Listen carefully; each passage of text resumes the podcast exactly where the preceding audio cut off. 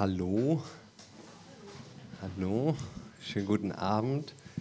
Liebe Menschen, schön, dass ihr hier seid. Ich freue mich ur auf den Abend, denn ähm, ja, ich kenne Milena schon seit ein paar Jahren persönlich. Vorher große Inspiration über Social Media und ähm, Fernsehen und ja, bin sehr dankbar, dass wir jetzt nicht nur zusammen hier sitzen, sondern seit Jahren die Welt gemeinsam bewegen. Und erstmal genau einen Riesenapplaus. Danke dir, Milena, für dein Wirken, für deinen Mut, den das du den macht Menschen man normalerweise zum Schluss, Raphael. Nee, ich äh, fange damit erstmal sofort an. Deswegen äh, schön, dass du hier bist. Herzlich willkommen, Milena Glimbowski, Gründerin von Original Unverpackt.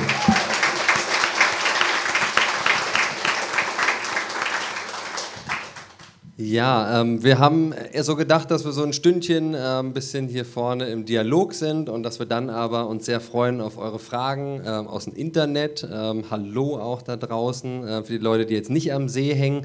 Auch, dass ihr bei diesem Wetter, also es ist ja wirklich gerade ähm, Sahara-Temperaturen hier, dass ihr euch hier bei uns befindet. Ähm, ja, Riesendank auch an euch, weil ja, ich kann mir schon vorstellen, ich wäre auch gerne jetzt am See, aber es gibt Interessanteres, nämlich Milena zuzuhören und ein bisschen was zu lernen. Und ich wollte ähm, ja damit eigentlich gar nicht anfangen, aber Milena hatte gerade den Impuls gegeben, dass wir auch so ein bisschen hören, äh, vielleicht, was habt ihr für Themen? Also nach einer Stunde labern hier, äh, wir beide, äh, sind wir dann auch ja, für eure Fragen da.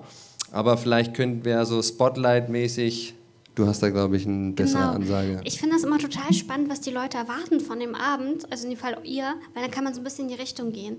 Und zum Beispiel, wen interessiert das Thema Gründung? Da kann einfach mal den Arm heben. An sich, okay, wow, ist ganz schön viele, ne? Okay, also dich auch, das ist ja praktisch. Volle ne? Wen interessiert das Thema Zero Waste? Okay, geil.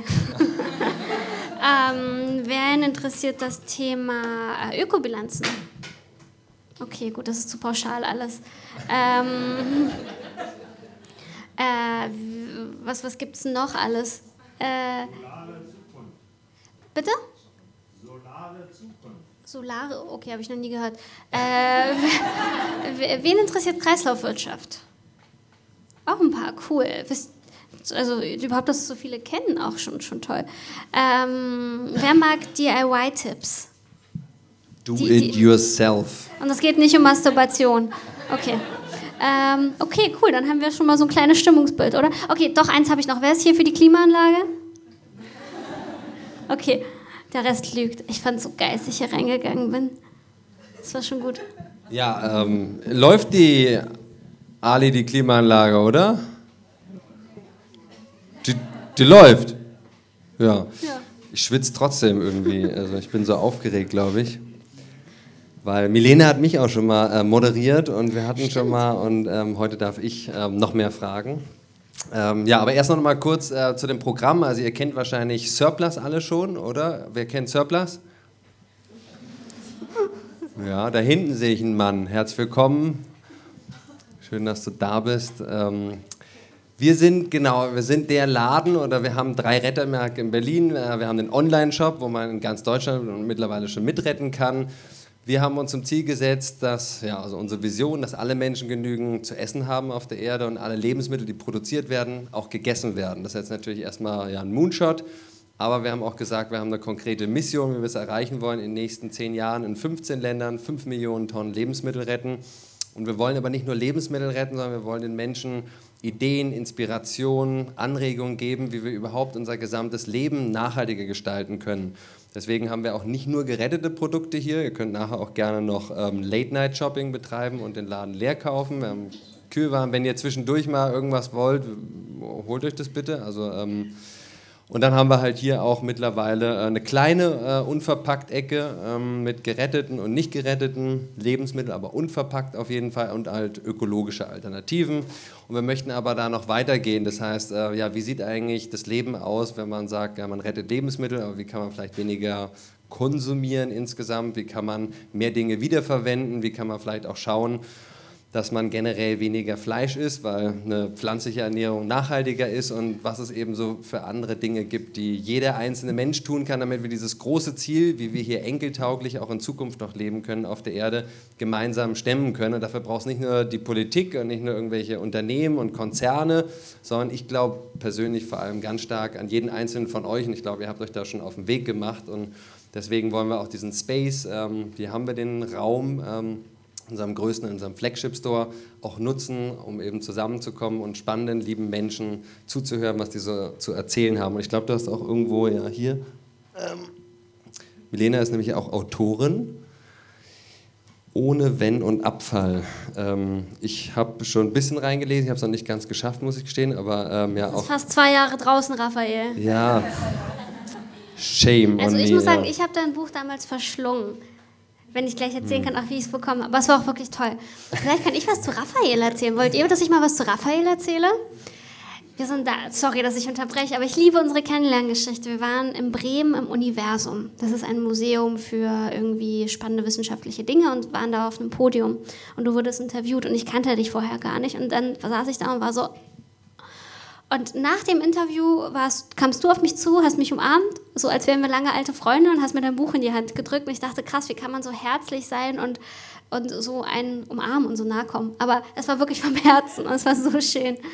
Und ähm, dann habe ich dein Buch verschlungen auf der Rückfahrt im Zug. Und äh, Raphael beschreibt in dem Buch, wie, ich weiß nicht mehr, wie es heißt, wie heißt das? Ähm, also mein Verlag hat gesagt, es verkauft sich besser, ja, fünf Jahre ohne Geld gelebt, wenn wir das glücklich ohne Geld nennen. Ah. Aber ich bin jetzt auch glücklich mit Schulden.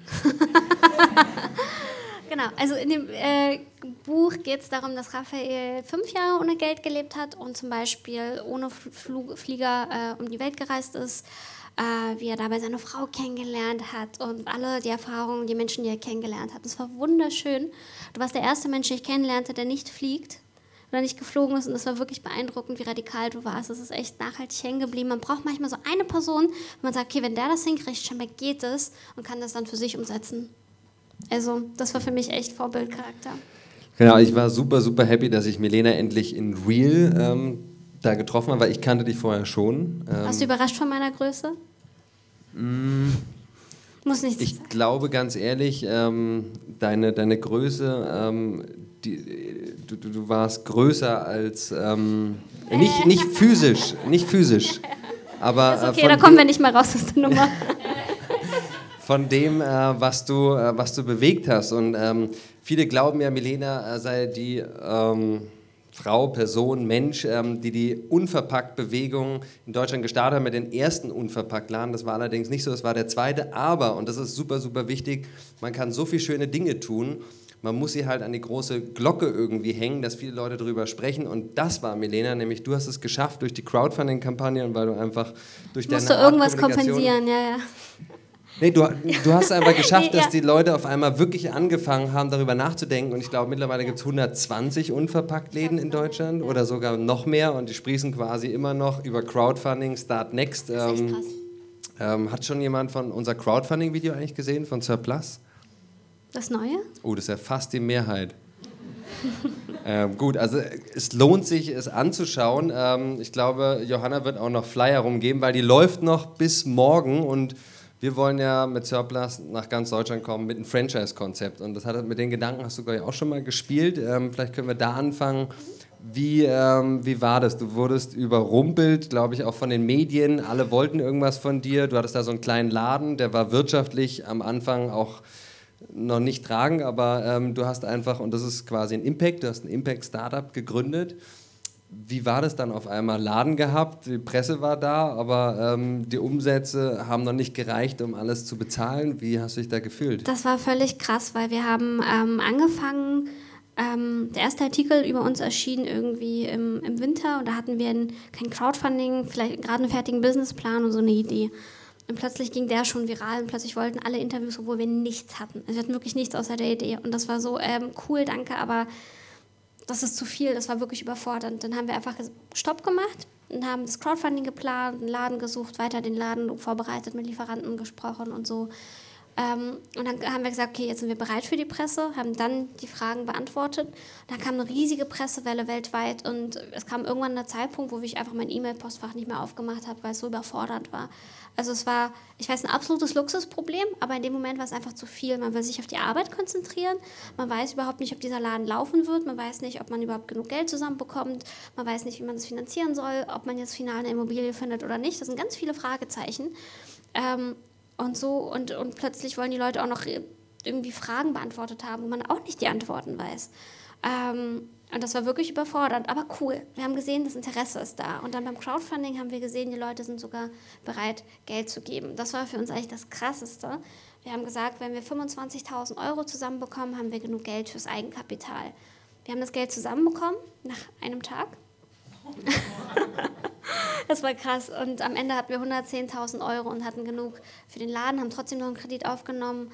Und ähm, es war wirklich, wirklich krass. Also es war, äh, man konnte es nicht verstehen, ich kann es, glaube ich, bis heute nicht verstehen. Und ich glaube, es hat so gut funktioniert, weil die Leute, die Menschen die Idee gut fanden, weil wir hatten ja noch nichts zum Vorweisen. Und damals kamen halt schon die ersten Leute auf uns zu, die sagen, hey, wir würden es gerne franchisen. Wir waren so, ja, klar, machen wir, nehmen wir mit, ist okay haben jemanden eingestellt, das Franchise entwickelt, ähm, haben angefangen, dies und das zu machen, Einkauf, alles schon zu planen, noch bevor wir den Laden eröffnet haben. Ja, genau, ihr lacht zurecht.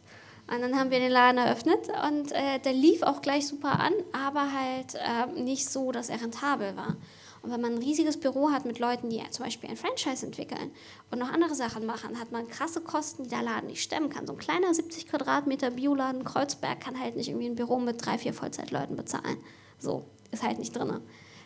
Es hat auch ewig gedauert, bis er sich nur selber erhalten konnte. Und dann mussten wir die Leute, ganz viele Leute entlassen.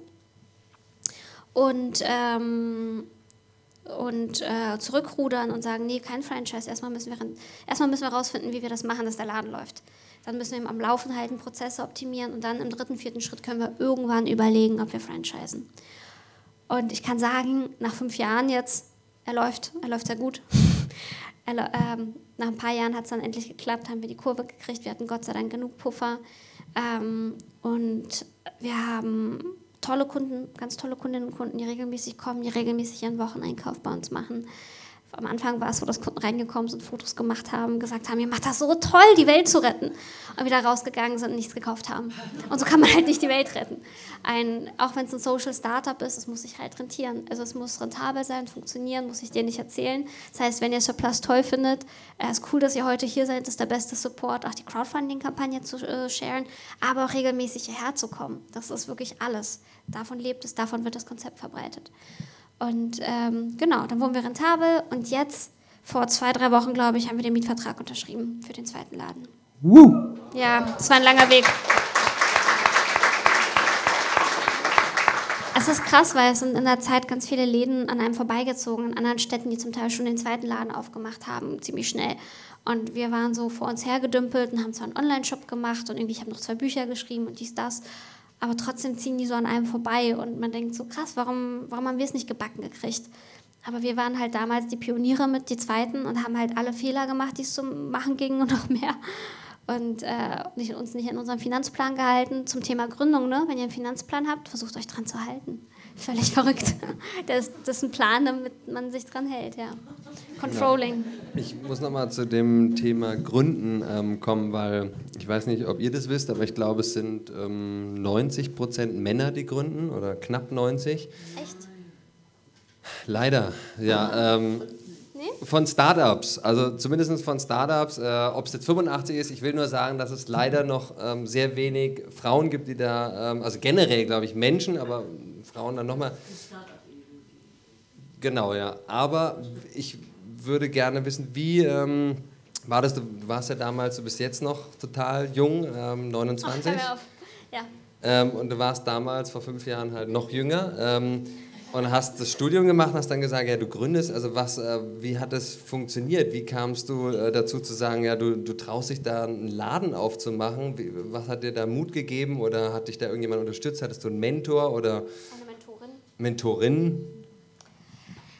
Ähm, wo fange ich denn an? Also ich glaube, das waren so viele Fragen gerade. Ähm, ich bin jetzt 29, wenn es interessiert. Ähm, 1,50 Meter groß zu den Hard Facts.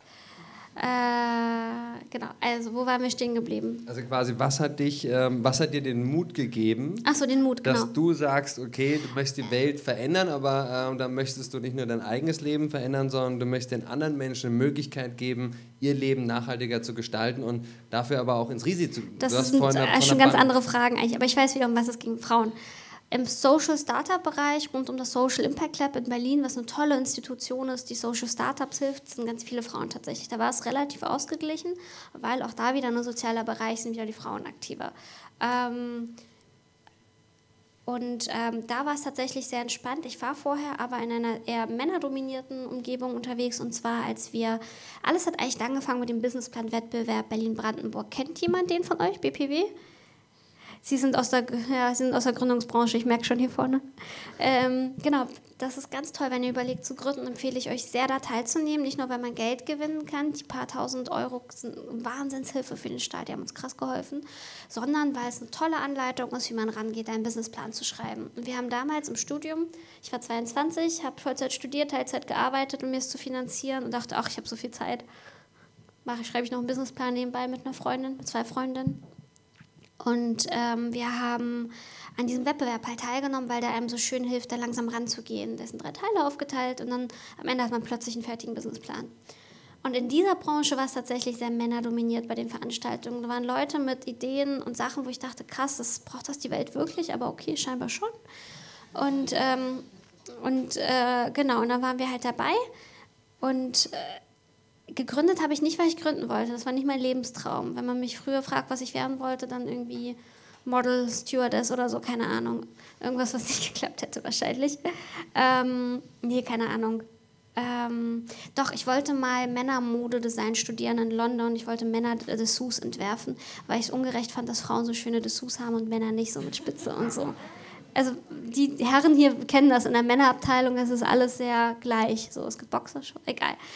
Ähm, auf jeden Fall, das war mein Traum früher und dann bin ich aber davon abgekommen, habe eine Ausbildung zur Grafikerin gemacht, dann angefangen zu studieren und ähm, hatte, wie gesagt, dann, ich wollte, mir ging es nicht ums Gründen, mir ging es eigentlich darum, dass ich für mich so viel Müll machte, dass ich ökologisch lebte, aber diesen einen Teil in meinem Leben nicht ändern konnte. Und ich wollte eine Lösung dafür haben. Und weil ich die nicht hatte, habe ich sie mir halt selber geschaffen. Das heißt, meine Motivation war, eine Lösung zu haben und die Welt, und es ist bis heute, die Welt besser zu hinterlassen, als wir sie vorfinden. Also Hashtag enkeltauglich und Enkelinnentauglich. Und ähm, die Sache aber war, dass ähm, wir sehr lange Vorlaufzeit hatten. Also ich glaube, von Businessplan schreiben bis Eröffnung sind fast zwei Jahre vergangen, weil wir dann doch irgendwie uns Zeit gelassen haben und das war vielleicht auch gut so. Und wir haben es gemacht aus einem einzigen Grund. Wir waren naiv und dumm. Wir wussten nicht, wie risikoreich das ist und was alles schiefgehen kann, muss ich ehrlich sagen. Das ist, glaube ich, der Hauptgrund. Weil ich so jung war, habe ich vielleicht diesen Laden gegründet und habe mich das getraut. Aber wenn du sagst, also naiv und dumm, also will ich jetzt dir nicht Du unterstellen. kanntest mich damals nicht. Okay, ähm, da hat sich vielleicht viel geändert, aber ähm, irgendwie ist ja etwas, das ich glaube, viele Leute haben ja den Traum oder den Willen, irgendwas zu tun, aber dann wirklich zu sagen, ich gründe und soweit ich es verstehe, du hast auch einen ähm, Kredit aufgenommen von der Bank. Ist ja auch nochmal quasi ein finanzielles Risiko und vielleicht selber noch irgendwie gebürgt oder ähm, Muss man immer, ja. Also es ist, das war zum Beispiel ein Punkt, das habe ich dir, glaube ich, damals so erzählt, als wir uns kennengelernt haben. Das war auch noch eine Zeit, wo schwierig war, dass ich nachts nicht schlafen kann. Also es war der Zeitpunkt, wo wir den Kredit aufgenommen haben, wo das Crowdfunding lief und alles war ganz toll. Aber dieses ein Kredit aufnehmen, wenn es dir von klein auf gesagt wird, das ist das Schlimmste, was du machen kannst und das hat sich bei dir im Kopf verfestigt, ist mein ganzer Wille war dagegen, mein ganzer Körper war dagegen. Ich konnte monatelang nicht schlafen. Und als wir eröffnet haben, konnte ich weiterhin monatelang nicht schlafen, weil es nicht nach Plan lief und ich das Gefühl hatte, ich habe es nicht unter Kontrolle. Also ähm, so Schlafprobleme war einfach Dauerzustand, fast echt ein Jahr lang oder länger. Und es hat ganz lang gedauert, auch selbst als wir noch als wir irgendwann rentabel wurden, als wir irgendwann unsere Rechnung gut zahlen konnten, als alles lief, selbst dann saß diese Angst noch in mir, weil es einfach wirklich riskant ist, mit allem, was man hat, zu bürgen äh, und zu wissen, dass man schlimmstenfalls in die Privatinsolvenz geht. Und das ist ein ganz krasses Gefühl. Und ich habe es gemacht, weil ich daran gedacht, geglaubt habe, weil ich wusste, das ist der Weg. Und ähm, ich gehofft habe, dass sollte es nicht funktionieren, ich trotzdem noch einen Job annehmen könnte und vielleicht den Kredit so abbezahlen. Also ich bin wirklich die Worst Cases durchgegangen, ich bin da sehr pragmatisch und habe gesagt, okay, wenn das das allerschlimmste Szenario ist, gibt es noch für mich Plan B und C. Sonst hätte ich das, glaube ich, auch nicht gemacht. Und ich hatte ja schon eine fertige abgeschlossene Ausbildung, ich hatte Kontakte, ich habe schon mal Vollzeit gearbeitet, ich kannte das. Mhm. Und äh, ich habe dann irgendwann bin ich zu dir gegangen und gesagt, ja, wir wollen jetzt auch so einen oh. Markt aufmachen, einen Laden und ähm, ich glaube, zu dem Zeitpunkt hattest du auch schon ähm, so ein Webinar. Ähm, kannst du ja mal kurz erklären, was ein Webinar ist? Oder, es war kein Webinar. Oder es war ein Online-Kurs. Wir haben einen Online-Kurs erschaffen, ähm, wo wir Leuten beibringen, wie man einen Unverpacktladen eröffnet. Und zwar haben wir es am Anfang offline gemacht. Da kamen Leute für ein Wochenende nach Berlin aus ganz Deutschland, manche auch aus Italien und so.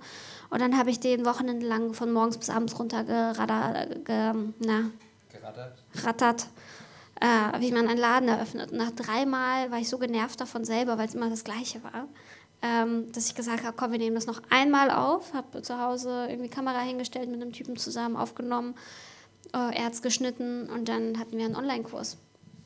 So, und äh, den haben jetzt, ich glaube, über fast 400 Leute gebucht weltweit. Es gibt Läden von Mexiko bis Slowenien, dem in Slowenien war ich, bis nach Lettland, die diesen Kurs geschaut haben und dann einen Laden eröffnen konnten. So, die halt immer die Ersten in ihren Läden sind. Das ist äh, Ländern.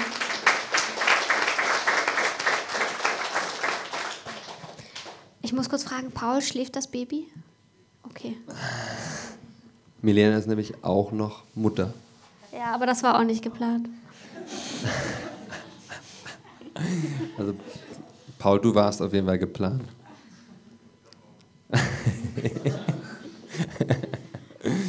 Gut, ähm, ja, voll krass. Ähm, was war denn ähm, da? Also, du hast dann den Menschen die Möglichkeit gegeben, weltweit einen schönen Laden ähm, so ähnlich, zumindest vom Konzept zu gründen. Ähm, war, aber war das irgendwas, wo du gesagt hast, ja, damit gibst du jetzt irgendetwas preis? Oder war dir immer der Impact-Gedanke, ja, du machst es, damit eben noch schneller, noch mehr Bewegung passiert? Oder äh, war das nur, weil du hast keinen Bock mehr, das zu erzählen? Beides und dreifach und gleichzeitig haben wir uns ja auch selber Konkurrenz geschaffen. Also es war so voll zwiegespalten, voll schizophren. Ich weiß noch, wir haben damals die erste Unverpackt-Crowdfunding gemacht und danach gab es, ich glaube, inzwischen 60 dieser Unverpackt-Crowdfunding-Läden auf Startnext, die es versuchen. Was super ist, weil das eine tolle Finanzierungs- und Marketingform ist. Ähm, aber der erste, der uns kopiert hat, das weiß ich noch, das war der aus Dresden. Der hat zum Teil unsere Texte übernommen, unsere, unsere Ideen, vom, unsere Dankeschöns und so. Und du weißt das ja selber, so ein Crowdfunding aufzusetzen, ist ein großes Projekt und man wird sehr kreativ und nimmt das so persönlich. Und als die uns eins zu eins kopiert haben, war ich richtig beleidigt und richtig wütend. Ich fand das wirklich eine Frechheit. Und dann mit der Zeit habe ich mich an den Gedanken gewöhnt. Bei der zweiten und dritten Kampagne, die fast genauso waren, ähm, und dann Leute, die auch unsere Fotos auf ihren Webseiten genommen, war es so, okay, das sind Leute, ja, es ist, man gewöhnt sich dran und es ist okay, krass, das sind Leute wie ich vielleicht, die auch das machen wollen, die aber nicht die Ressourcen haben und auch vielleicht nicht diesen Marketing-Hintergrund wie ich und die versuchen es halt auch nur, das Beste zu machen, recherchieren und dann habe ich mich mit dem Gedanken angefreundet. Ich habe verstanden, dass die Läden in Dresden und Timbuktu und sonst wo nicht meine Konkurrenz sind. Ähm, diese Läden im Gegenteil helfen, die Idee und den Gedanken voranzubringen. Und das wusste ich damals auch, aber Wissen und Fühlen sind zwei verschiedene Welten. Und inzwischen weiß ich es nicht nur, sondern ich fühle es und freue mich wirklich herzlich über jeden neuen Laden, der entsteht. Außer in Berlin, weil ich habe das Gefühl, so Berlin ist so unsere Hometown. Aber ähm, da arbeite ich gerne mit allen möglichen Leuten zusammen für ein UU, aber genau, aber in allen anderen Städten freue ich mich wirklich über jeden. Und wie ist es, ihr habt so einen, äh, einen Verband oder irgendwas gegründet, um da Kräfte zu bündeln oder ähm, da kommt ihr dann alle zusammen einmal im Jahr oder wie genau, läuft das? Und, und opfern eine Ziege und halten ein Ritual. Was, eine Ziege schlachtet ihr? Ah, was machen wir? Wir, äh, genau, es hat damit angefangen, dass wir gemerkt haben, die paar Läden, die es gibt, dass wir alle früher oder später die gleichen Probleme haben, dass es gut tut, darüber zu reden, sich zu bekräftigen und die Herausforderungen anzugehen. Und zusammen mit der HNE, die so eine Forschung in dem Bereich Unverpacktläden hat, haben wir angefangen, uns regelmäßig zu treffen. Und dann irgendwann aus diesen Treffen haben wir diesen Verband gegründet, äh, wo fast alle Läden jetzt auch Mitglied sind und wo ich auch im Vorstand war. Und äh, wo wir halt Sachen erarbeiten, wo wir einmal äh, ähm, die Läden vernetzen, neuen Läden helfen, aber auch äh, zum Beispiel mit einem Großhändler, mit dem wir viel arbeiten, äh, daran geholfen haben, dass es äh, Passata im Glas gibt oder jetzt auch Kokosöl im Glas, im Mehrwegglas, Entschuldigung Passata im Glas gab es schon länger, aber im Mehrwegglas. Und da haben einzelne Leute halt krass dahinter gearbeitet und das ist dann unter dem Logo, unter der Marke des Verbandes jetzt erhältlich und noch so andere Sachen. Und ähm, ein Verband, es gibt zum Beispiel die Plastiklobby, hat auch ganz viele Verbände, die gehen dann in den Bundestag und sagen, Plastik ist toll, liebe Politiker, fördert das Plastik und Politikerinnen. Und unser Verband soll vielleicht auch irgendwann schaffen, politisch zu agieren und ähm, die Unverpackt und die Bio-Bewegung zu fördern und fordern. Und ähm, ist das jetzt, weil du gesagt hast, auch Konkurrenz oder so weiter, ist es dann da ähm, nee, wir jetzt sind alle zusammen. Genau, wir sind alle zusammen. Es ist echt eine krasse Sache. Diese Unverpacktladen und Ladeninhaberinnen sind alles Leute, fast alles ein Quereinsteiger. Fast jeder von ihnen hat vorher nie im Einzelhandel gearbeitet, schon gar nicht im Lebensmitteleinzelhandel. Und die kommen dann da rein und sagen, nee, ich möchte jetzt mit meinem Leben was Sinnvolles machen. Ich will einen Unverpacktladen hier in meiner Stadt oder in meinem Dorf eröffnen. Und, ähm, und dann fangen die einfach an. Und jeder ist so ein Einzelkämpfer Kämpfer für sich und hat, wie gesagt, die gleichen Herausforderungen. Und wenn man dann auf diese Menschen, egal ob Mann oder Frau, egal welchen Alters, aufeinander trifft, das ist schon ein krass, krasses Ding. Und das ist ganz toll. Cool. Es ist mehr Zusammenhaltsgefühl als wirklich Konkurrenz. Ja, voll ähm, wichtig. Ich glaube auch für die Food Waste-Szene, ähm, es gibt ja die Tafeln, Foodsharing, Too Good To Go und äh, noch viele andere Apps in Europa mittlerweile. Und ähm, ich glaube, es sind mindestens 400.000 Menschen, die da irgendwie für Lebensmittelrettung arbeiten, aber es gibt nicht wirklich einen Verband. Ähm, die liebe Johanna hat jetzt auch ähm, etwas auf den Weg gebracht, dass wir so ein, mit einem kleinen Verband, ähm, heißt das Verband oder ähm, nee, äh, Bündnis, genau. Bündnis Lebensmittelrettung mit ähm, Foodsharing und Restlos glücklich und Too Good To Go und Surplus und viele weitere Unterstützer mittlerweile, aber äh, das wollen wir auch weiter vorantreiben, weil ich glaube, so auf der größeren Ebene, es gibt eben 10.000 bis 30.000 Lobbyisten da in Brüssel ähm, und wie viele davon kämpfen gegen die Lebensmittelverschwendung und wie viele 100 oder 1000 kämpfen dafür, dass möglichst viel ähm, ja, Geld gemacht werden kann, so wie Lebensmittelhandel heute funktioniert. Und das muss man einfach durchbrechen. Und ich glaube ja, dass dieses Zusammenkommen und sich zusammenschließen und an einem Strang ziehen, super elementar ist. Bin ich komplett beide. Das ist das Problem. Die gute Sache, die gesunde Sache, die umweltfreundliche Sache hat kein großes Geld dahinter und keine Vertreter, die sie halt beim Bundestag oder halt im EU-Parlament durchboxen. Und das ist echt ein Problem. Es ist halt so ein bisschen wie früher in der Schule. Wer am lautesten schreit, so der kann sich durchsetzen. Der hat die besten Noten bekommen, auch wenn er Scheiße verzapft. Zumindest war es bei mir so.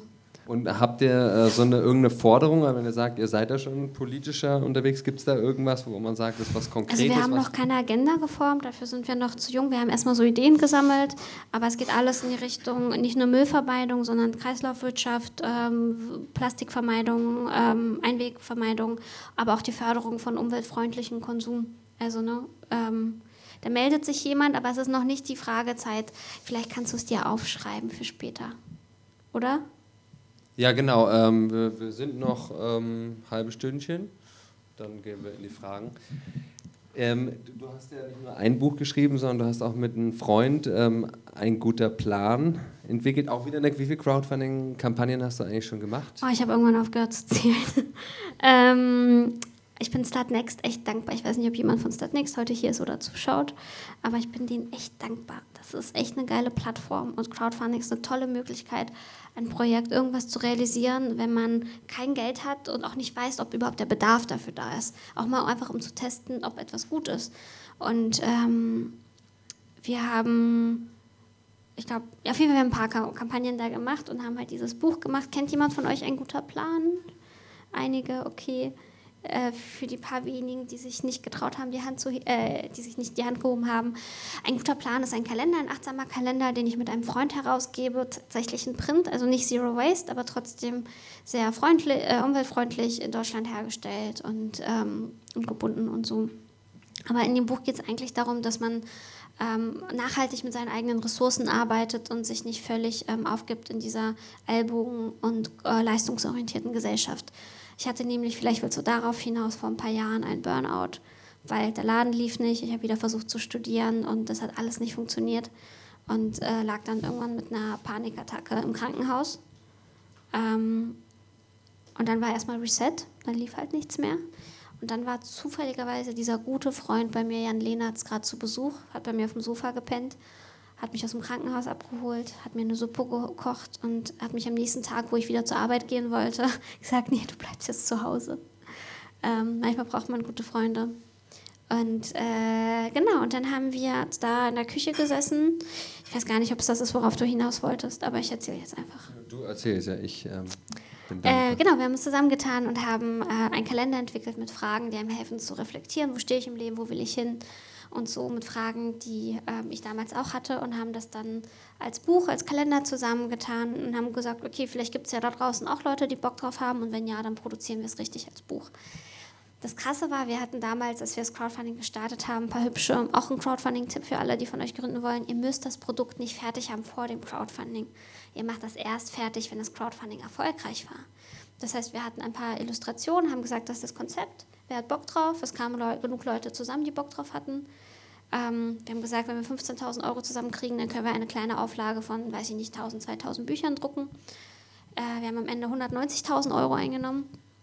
Es war zu dem Zeitpunkt die größte Crowdfunding-Kampagne mit 5000 Unterstützerinnen und Unterstützern.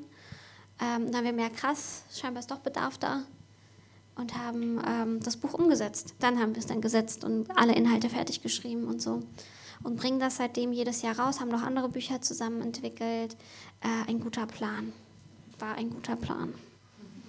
War ein guter Plan, sehr guter Plan, aber ähm, vielleicht kannst du die Quintessenz davon teilen, weil du hast gesagt, ja, du hattest da einen Burnout oder du warst einfach fertig. Äh, was können wir machen, um das zu vermeiden? Weil ich glaube, hier sitzen viele Menschen, die sich engagieren, die Gas geben und die Welt verändern wollen. Aber wenn wir nicht auf uns selbst achten, wenn wir uns nicht selbst genügend Liebe, Raum, Zeit schenken, ähm, wenn der Motor nicht geht, dann können wir die Welt auch nicht bewegen. Und was kannst du uns da aus Erfahrung mitgeben? Was sind die Do's und die Don't-Do's? Das ist ja das Krasse. Also es kann, man kann auch einfach einem normalen 0815-Job nachkommen, mit normalen geregelten 40 oder 30 Stunden Arbeitszeiten trotzdem Burnout haben. Man kann äh, aktivistisch sein und studieren und irgendwie vielleicht noch Familienangehörige pflegen und auch dann Burnout haben oder auch nicht. Ähm, es gibt Anzeichen für, dieses, für diese ans Grenze kommen, wie wenn man nicht feiert, dass man ein Projekt beendet hat, wenn man nicht innehält und dankbar ist für das, was man hat, weil man immer mehr und schneller will, wenn man von den Ansprüchen von außen gerecht werden will oder perfektionistisch ist ähm, und immer mehr macht und dann einfach in so einem Kreislauf, Teufelskreis ist und es gar nicht mehr merkt, wie man darin versinkt. Also es gibt viele Wege da rein aber der Weg da, und ich war auch immer wieder kurz davor, ich bin eigentlich die falsche Person, euch zu sagen, wie man es nicht macht. Ähm, aber für mich war immer der Weg raus, äh, einen Schritt zurückzutreten, erstmal einfach öfter mal Nein zu sagen, öfter mal damit leben, dass man vielleicht eine Chance oder eine Möglichkeit verpasst, öfter mal damit klarkommen, dass man vielleicht auch Leute enttäuscht. Ähm, aber dass wenn man nicht auf sich und seine eigenen Ressourcen achtet, dann kann man auch nicht die Welt retten, wie du schon gesagt hast. Und ähm, und sich da ganz bewusst Auszeiten gönnen, feste Arbeitszeiten. Und ähm, ich habe zum Beispiel bei mir die Regel bei UU und auch bei IGP, bei beiden Firmen, dass wir Leute am Anfang eigentlich immer nur in Teilzeit einstellen. Also wir haben niemanden, der 40 Stunden arbeitet, glaube ich. Ich glaube, vielleicht eine Person, die es wirklich unbedingt wollte. Aber ansonsten fangen wir immer erstmal mit Teilzeit an ähm, was uns einmal wirtschaftlich so ein bisschen absichert, dass wir ähm, nicht krass belastet sofort sind mit so einem riesigen Gehalt, weil als Arbeitgeberin hat man krasse Lohnnebenkosten sofort und ähm, also wenn einer irgendwie 1500 netto rausbekommt, dann müssen wir am Ende, glaube ich, 2,5 oder noch mehr zahlen mit Arbeitgeberanteilen ähm, oder 2,8 oder so, damit jemand netto so viel rausbekommt. Also man ist als Firma mal krass sofort belastet. Und das heißt, wenn wir Leute erstmal in Teilzeit anstellen, haben wir nicht, mal, nicht das, sofort das krasse finanzielle Risiko und können mit den Stunden aufholen. Und wenn wir, und das andere ist, das haben mir danach ganz viele Mitarbeiterinnen gesagt, die das dann zum Teil gemacht haben, also vorher noch nie Teilzeit gearbeitet haben. Die meinen, das ist ja krass, man kommt nach Hause, man ist nicht fertig von der Arbeit, man kann ja noch was machen, man kann ja noch Freunde treffen und ein Leben haben. Und die kannten nur dieses 40 Stunden oder meistens noch ein paar Überstunden mehr. Und auch dieses Absitzen im Büro, dieses, oh, ich muss ja noch fertig machen und ich darf bloß auch nicht zehn Minuten früher gehen, weil sonst sieht es ja aus, als würde ich nichts machen. Und diese ganze Denke, ähm, auch generell diese Anwesenheitsgeschichten, also dieses, oh, du musst anwesend sein im Büro, damit man sieht, dass du arbeitest. Oh, das ist so letztes Jahrhundert. Ich meine, wir sind alle hier mehr oder minder ein ähnliches Alter mit ein paar Ausnahmen, aber ich glaube, keiner von uns möchte so arbeiten. Ich erinnere mich noch die Tage, wo ich in der Werbeagentur meine Ausbildung gemacht habe und ich wusste, ich darf jetzt hier nicht, äh, ich muss warten, bis es nicht 18 Uhr ist, sondern so Viertel nach oder 20 nach sechs, bevor ich gehen kann, damit die Leute sehen, ach so, sie gibt sich noch ein bisschen Mühe. Und dann hang, hang ich da halt so auf Facebook und auf irgendwelchen Blogs und habe refreshed, damit ich halt nicht pünktlich gehe. Ja, weil mir Kollegen gesagt haben, du Milena, du gehst immer so pünktlich um sechs, hast du nicht genug zu tun? das ist halt so die Denke, das ist halt, wenn man so normal arbeitet. Und wenn ich diese normale Arbeitswelt kannte, dachte ich, ich möchte eigentlich so nicht arbeiten. Und ähm, das heißt, für dich hast du da jetzt eine Lösung gefunden, wenn du sagst, du warst da auch kurz mal wieder davor. Ähm, was sind deine ja, ähm, Do-it-yourself, Protect-yourself ähm, Methoden, ähm, damit du eben in deinem Gleichgewicht bist und weiter wirken kannst? Paul, der sagt dann immer, oh Milena, jetzt ist mal gut.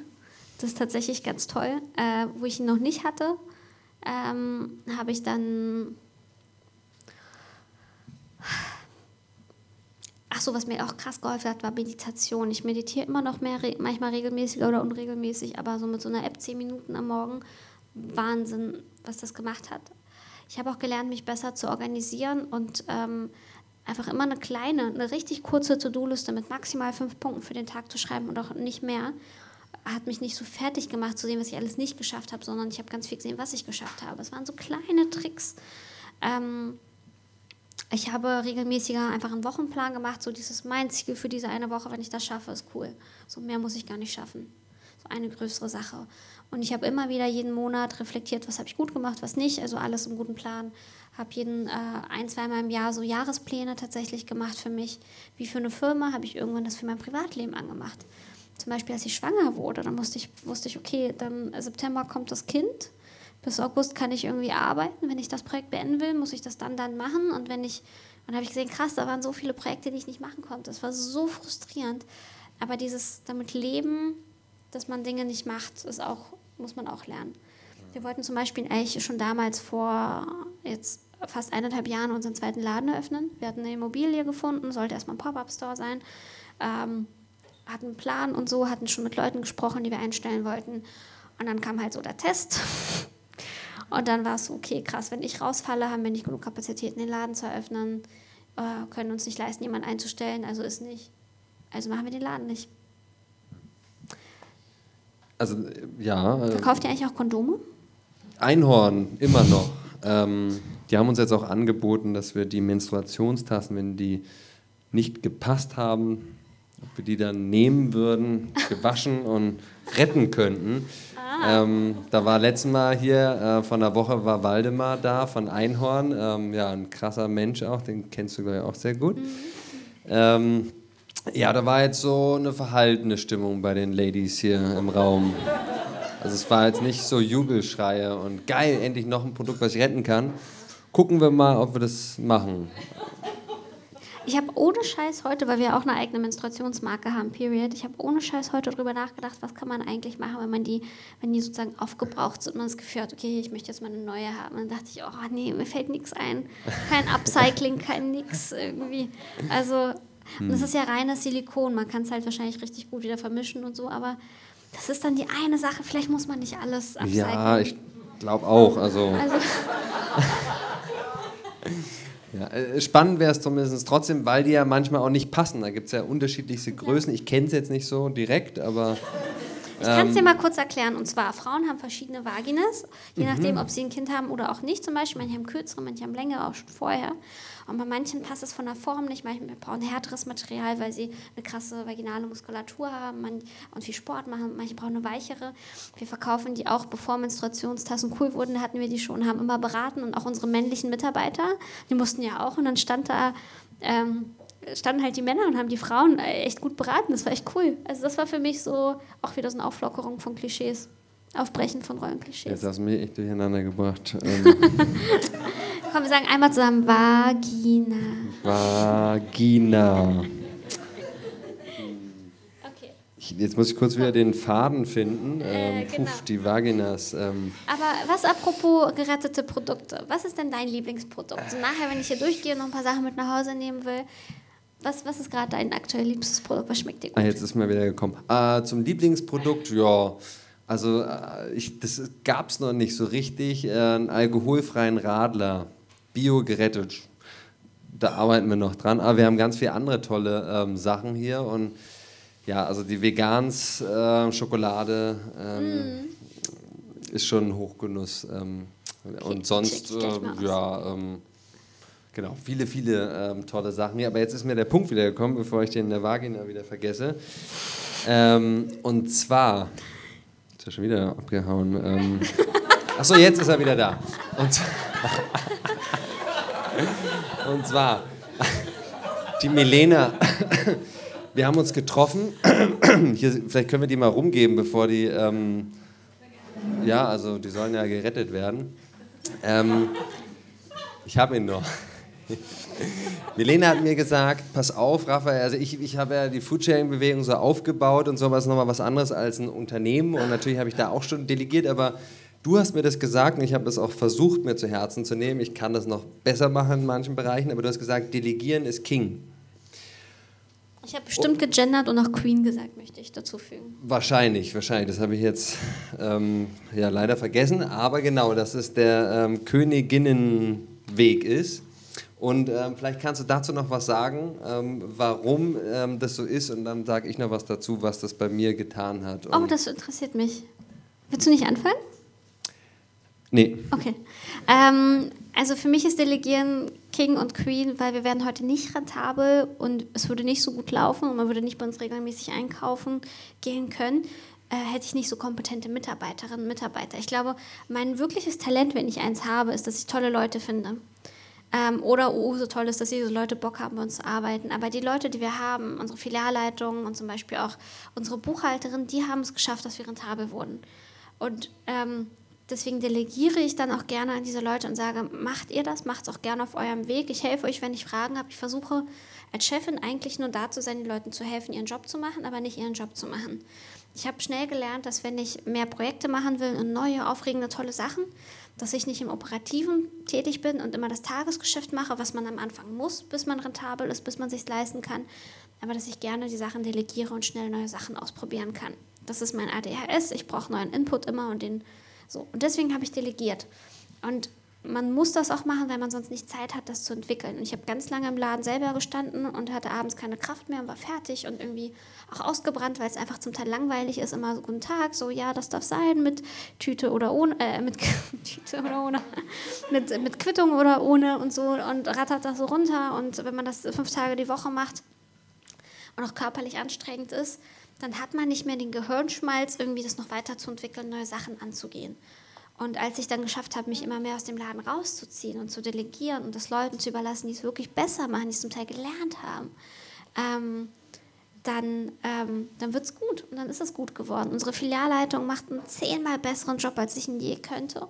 Äh, die Buchhalterin sowieso, also die Buchhaltung war wir haben sie ordentlich und korrekt gemacht, aber sie war halt katastrophal und unsere Steuerberater haben immer mit mir geschimpft und jetzt ist es so, es läuft richtig gut und ähm, es braucht halt die richtigen Menschen dazu. Ähm, aber auch in anderen Bereichen. Ich habe irgendwann unser Instagram krass vernachlässigt, obwohl mir das immer so viel Spaß gemacht hat. Auch da wieder, weil es hat sich wiederholt und ich hatte zu viele andere Sachen. Dann habe ich es an jemanden delegiert, ähm, die es erstmal mit nur ein paar Stunden die Woche gemacht hat, jetzt immer mehr, die Ria, die es auch heute noch macht. Und es ist plötzlich gut geworden. Und dieses Delegieren war wirklich loslassen können. Und ich glaube, ganz viele Chefs und Chefinnen können nicht dieses loslassen. Die haben diesen perfektionistischen Anspruch und sagen so, nee, und wir müssen jeden Teil überprüfen und haben nicht dieses Vertrauen, dass die Leute schon ihr Bestes geben und versuchen es einfach gut zu machen und versuchen immer alles zu Micro- oder Maxi-managen oder wie das heißt. Aber ich glaube, der Weg ist wirklich ähm, einfach mal machen lassen und es wird schon schief gehen. Und manchmal machen die Leute auch Fehler, aber sie lernen draus und das Vertrauen, die Leute zu haben. Genau. Wie war es denn jetzt bei dir? Ihr habt ja, das mir vorhin gesagt, 70. Ja, 70, 80 tolle Menschen. Also an der Stelle möchte ich auch einfach mal sagen, weil du hast gerade auch nochmal angesprochen, kassieren und ähm, ja, übrigens, wir haben auch einen Online-Shop für Leute, die mitretten wollen und jetzt haben wir gerade eine Crowdfunding-Kampagne und schönen Tag noch. Also ich, ich saß da auch schon selber an der Kasse, mir macht es total Spaß, aber ich glaube auch, dass die Diversität ähm, wichtig ist, aber ich möchte einfach nur sagen, dass es halt in, ähm, bei dir oder bei uns in den Läden, es braucht ähm, Menschen, die auch ähm, nicht immer nur ADHS, immer nur neu und die ganze Zeit total wild sind und verrückt so ein bisschen, ähm, wie wir auch sind. Aber ähm, dass ich da an der Stelle einfach nur ein riesen ähm, ja, großes Dankeschön an das ganze Team, was auch heute Abend den, den Abend wieder ermöglicht hat, dass ihr hier das aufgebaut habt, organisiert habt, Werbung gemacht habt. Wassermelone Ähm, geschnitten. Wassermelonen geschnitten, die Leute empfangen und ja, alle, ähm, die ihr da auch einfach seid, in unseren Rettermärkten, im Lager, ähm, mit dem Auto hin und her fahren ähm, bei der Hitze und alles. Ähm, das nur dank, dank euch, dank den Menschen, die Surplus möglich machen, wir überhaupt so viel Lebensmittel retten konnten. Und deswegen einen riesen Applaus an das mega geile Surplus-Team. Bin sehr stolz.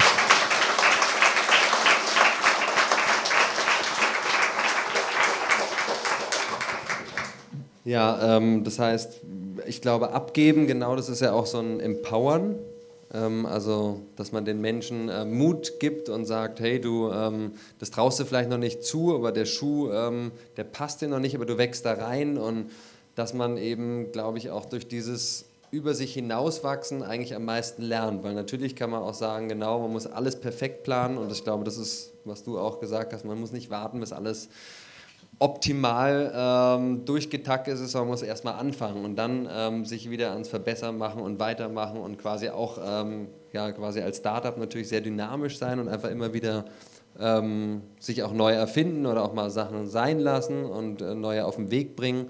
Aber das Delegieren letztendlich ja auch heißt, ähm, ich gebe was von meinem Traum, ein bisschen so wie ein Apfelbaum oder so, der irgendwie der kann ja nur einen Wald entstehen lassen, wenn er eben seine Früchte auch herschenkt und indem man halt auch Ideen ähm, sagt, hey, wie, ich will einen Laden machen, aber ich kann gar keinen Laden führen, ja, dann suchen wir mal irgendjemanden, der das kann. Und ich gebe dem Menschen das Vertrauen und da dann auch die Menschen ähm, ja auch zu begleiten, ist glaube ich was ähm, super Schönes und wir wären jetzt mit Surplus nicht so schnell ähm, gewachsen, hätten wir nicht einfach ähm, delegiert, delegiert, delegiert. Natürlich ist es auch immer dieses Gleichgewicht finden, Mi- Micromanagement. Das, ich erwische mich da auch immer wieder, ja, sehe ich irgendwelche Dinge und denke mir, ja, das kann doch nicht sein und wie ist das und wieso ist das zum zweiten Mal jetzt schon wieder aufgetaucht und manchmal verliert man auch die Geduld, manchmal denkt man, das kann doch jetzt einfach nicht wirklich sein, wir haben es runtergeschrieben. Aber ähm, dass wir alle ähm, Menschen sind, ähm, die eigentlich ja wachsen wollen. Das heißt, auch die Leute hier bei uns, ähm, wir, wir sind super stolz, dass wir ähm, ja, vier, glaube ich, sind es gerade schon äh, in der Ausbildung haben, Geflüchtete. Ähm, vier weitere, die, oder fünf sogar, die in einem EQ-Programm ist, also ein Einstiegsqualifizierungsprogramm und was einfach so viel Spaß macht, wenn man da auch spürt. Wir haben ganz viele Menschen, die sind auch bei Praktikant, als Praktikant oder Praktikantin gekommen und sind jetzt ähm, Heads von einem ganzen Department ähm, und das ist, glaube ich, das Allerschönste, dieses Wachsen zu sehen von den Menschen, wie sie eben auch Hunger haben, Durst haben nach mehr, nach mehr Verantwortung und sich Hüte eben aufziehen und Bock haben, die Welt zu verändern und eben auch mehr so dieses ADHS ähm, so verrückt auch wieder weiter, einen Schritt noch weiter zu gehen, als man ihn letzte Woche gemacht hat. Ich glaube, es ist voll wichtig, dass man sagt, ich traue dir das zu und mach das mal. Ich glaube, dass viele Leute trauen sich Sachen gar nicht zu und wenn sie es machen, merken sie, ach, es geht ja doch. Das habe ich auch schon wieder oft erlebt. Dass wenn Leute vorher irgendwie aus Unternehmen kamen oder Konzernen, wo alles relativ starr war und sie immer alles vorgesetzt bekommen haben, was jetzt nichts zu tun haben, plötzlich war es so, das ist dein Bereich, mach mal. So, du wirst das schon schaffen. Hauptsache, wir haben Ende des Jahres, Jahr, am Ende des Jahres äh, irgendwann einen Jahresabschluss so. Und dann läuft die Buchhaltung halt und die Person findet ihre Wege und hat selbst geschafft. Ich finde das total befriedigendes Gefühl. Ähm, ich fand das Schönste am Gründen eigentlich, wenn man noch so einen Schritt zurückgeht, war, dass ich irgendwann gemerkt habe, krass, das sind Sachen, die ich äh, natürlich nicht alleine gemacht habe, aber ich habe Gesundheit ganz viel alleine aufgesetzt. Und am Ende kann ich zurückschauen und sagen, krass, ich habe mich so entwickelt, dass so viel, wie, worauf ich stolz sein kann, das hätte ich, glaube ich, in der Anstellung nicht geschafft. Also diesen, weil man nie das Vertrauen von oben bekommen hat. In der Ausbildung musste ich so kämpfen und bei bestimmten Meetings auch nur anwesend sein zu dürfen, zuzuhören, um da was zu lernen. Und ähm, und beim, beim Gründen muss man halt einfach am, einfach all, äh, am Anfang alles selber machen. So die ersten Monate, manchmal sogar Jahre. Man kann so viel ausprobieren lernen und gewinnt so ein Selbstvertrauen und so ein, so ein Level an, ja, so eine Wachstumskurve ist schon krass. Wir wollten ja eigentlich aber auch vielleicht auch über, ich weiß nicht, wie viel Zeit wir noch haben, über Zero Waste reden. Alle Zero haben Waste, ihre, ähm, ihre ja, Arme ähm, gehoben. machen wir sofort. Eine letzte Frage habe ich da noch dazu. Ähm, und zwar ähm, hängt auch mit Zero Waste zusammen. Ähm, du hast jetzt ja unverpackt gegründet, äh, original unverpackt und da geht es um plastikfrei und so weiter. Aber was wäre jetzt dein ähm, Mitbringsel auch hier oder nochmal als Message? Was glaubst du, können wir denn alle tun für ähm, eine Welt, in der auch zukünftige Generationen sich hier entfalten können und erblühen können? Neben weniger Plastik? Weil das die Message ist, glaube ich, klar, aber was, ähm, was liegt dir da am Herzen? Äh, danke, dass du die Frage stellst. Ähm, wo soll ich anfangen? Also, ich glaube, wir Konsumenten und Konsumentinnen oder Bürgerinnen und Bürger können nicht allein die Welt retten, können nicht allein den Klimawandel aufhalten. Dafür müssen Gesetze geschaffen werden. Aber die Politik ist ganz schön langsam. Die Politik hört auf Lobbyverbände und auf das Geld und überhaupt, also zumindest die aktuelle Regierung so. Anders kann man sich das nicht erklären. Und wenn man möchte, dass was geschieht, dann braucht es Druck wiederum von uns hier unten, die halt doch irgendwie anders konsumieren, anders leben und sich fordern und engagieren, die vielleicht äh, aktivistisch unterwegs sind, die sich, ähm, die sich gewaltfrei, nonkonform verhalten, sich bei verschiedenen Gruppen wie Ende Gelände oder Extension Rebellion engagieren, die ähm, und so, also so soziales Engagement leisten und zeigen. Es braucht aber auch wirklich ähm, ein weiterer Hebel, ein weiterer großer Hebel neben der Politik ist halt die Wirtschaft. Die Wirtschaft, die halt die Politik auch mit beeinflusst. Und äh, man kann die Wirtschaft beeinflussen, indem sie sieht, Sachen verändern sich. Ich hätte nie und nimmer im Leben vor fünf Jahren gedacht, nicht nur, dass wir heute so viele Unverpacktläden haben, sondern dass sich der Handel so schnell darauf einstellt und wirklich versucht, Plastik zu vermeiden. Auch die Discounter versuchen langsam Plastik zu vermeiden. Nicht, weil sie daran glauben, nicht, weil es denen wirklich wichtig sei. Greenwashing, ohne Frage, aber sie Entschuldigung, da musste ich ähm, mich korrigieren. Dass wir da auch nicht alle über einen Kamm scheren. Alle, ich verallgemeinere jetzt. Okay. Wen durch. möchtest du Nee, ich, äh, weil, ja, ich glaube, wir tun das so ab, dass ähm, die, die Unternehmen da alle das nur machen wegen Greenwashing, das kommt gut an oder so. Ich habe Menschen kennengelernt, die da wirklich auch äh, vom Herzen äh, dahinter stehen und dass die auch wissen, dass das auch einen anderen Vorteil noch hat, aber ähm, ja.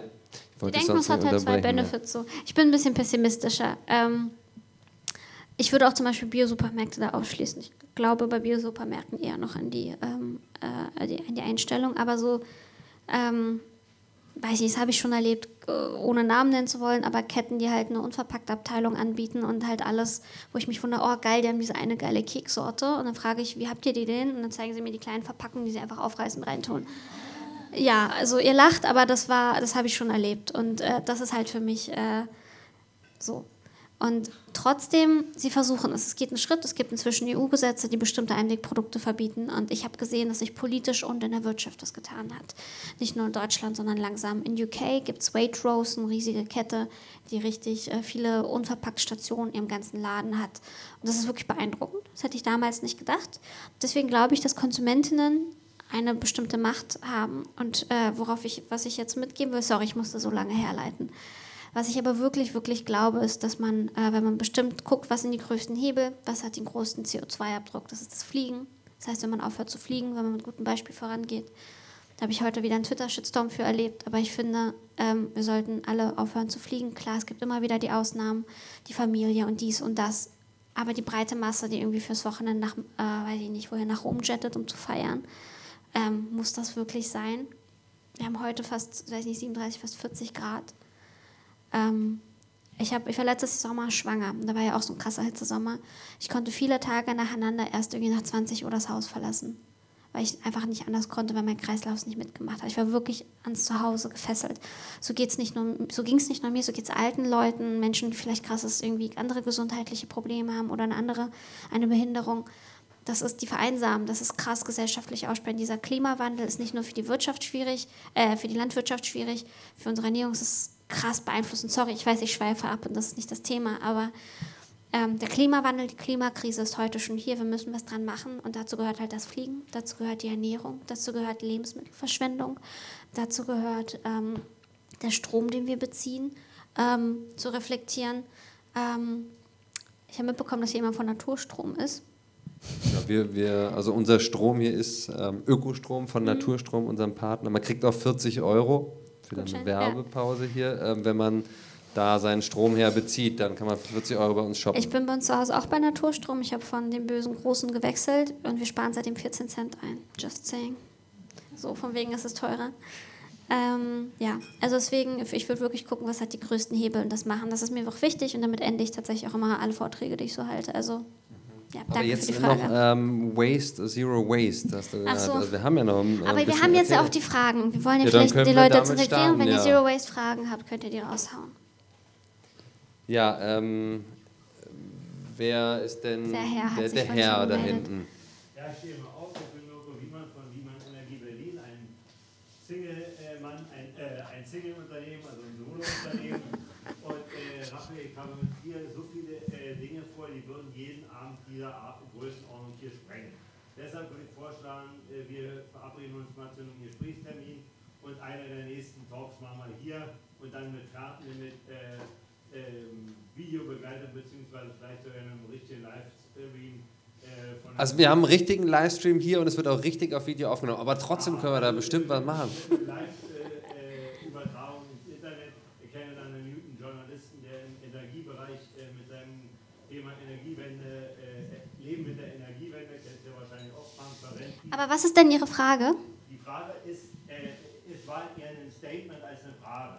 Okay. Äh, Zero Waste kenne ich auch. Ich kenne auch eine tolle Frau, äh, die ist mit äh, äh, CO2-freiem Leben und so weiter. Okay. Vielen Dank für das Statement.